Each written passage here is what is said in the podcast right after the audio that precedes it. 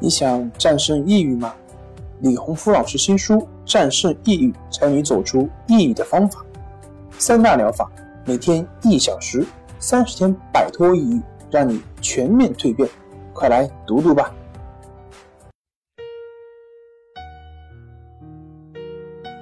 病友的深夜独白，你能看到自己的影子。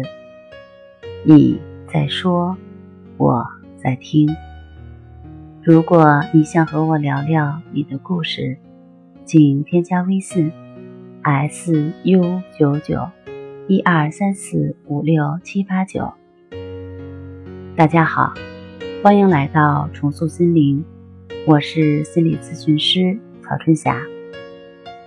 今天我们来聊一聊，面对强迫性思维，你学会了如何顺其自然吗？强迫性穷思竭虑是一种常见的心理疾病，主要表现为总是会不停的想一些事情，自己又控制不住，知道想那些没有用，可就是一直会想，一遍又一遍的一直重复。欣然就是这样一名来访者，他说。我的强迫思维就是从早上想到晚上，吃饭也想，睡觉也想，我都快崩溃了，受不了了。然后就是头疼，后脑勺疼，紧绷绷的，很不舒服。举个例子说吧，比如说我今天准备做四件事儿，我只做了三件，然后一直想，还有一件事儿是什么？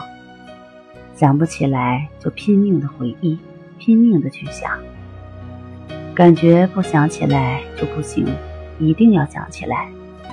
然后就是头疼，感觉活着不如死了。做每一件事情之前，我总是先想好怎么做比较好。每一件事都要想一下，想清楚了再去做，还给自己弄一个程序。必须按照自己的这个程序去想。如果在想的过程中有一句话或是一个字没有说好的话，就感觉不行，还要不停的重复，再来一遍，直到说的自己满意为止。每一件事都是这样，我每天都处在这种状态当中，我想摆脱却摆脱不了。不知道要怎么走出这个怪圈儿。欣然描述的这种情况，属于强迫症的一种。相信很多人都知道，森田疗法是治疗强迫症很好的方法，但是真正做起来的时候，却发现很难，因为根本无从下手，不知道要怎么做才是顺其自然。没有具体的步骤，而康复中心的抑制法与森田疗法的核心思想是一致的，但是比森田疗法更具体、更明确，操作时更容易，对强迫症有很好的效果。很多人体验过后都觉得这个方法太不可思议了。如此简单，却又如此的有效。如果你也有强迫症方面的困扰，可以向中心老师了解抑制法的详细操作步骤。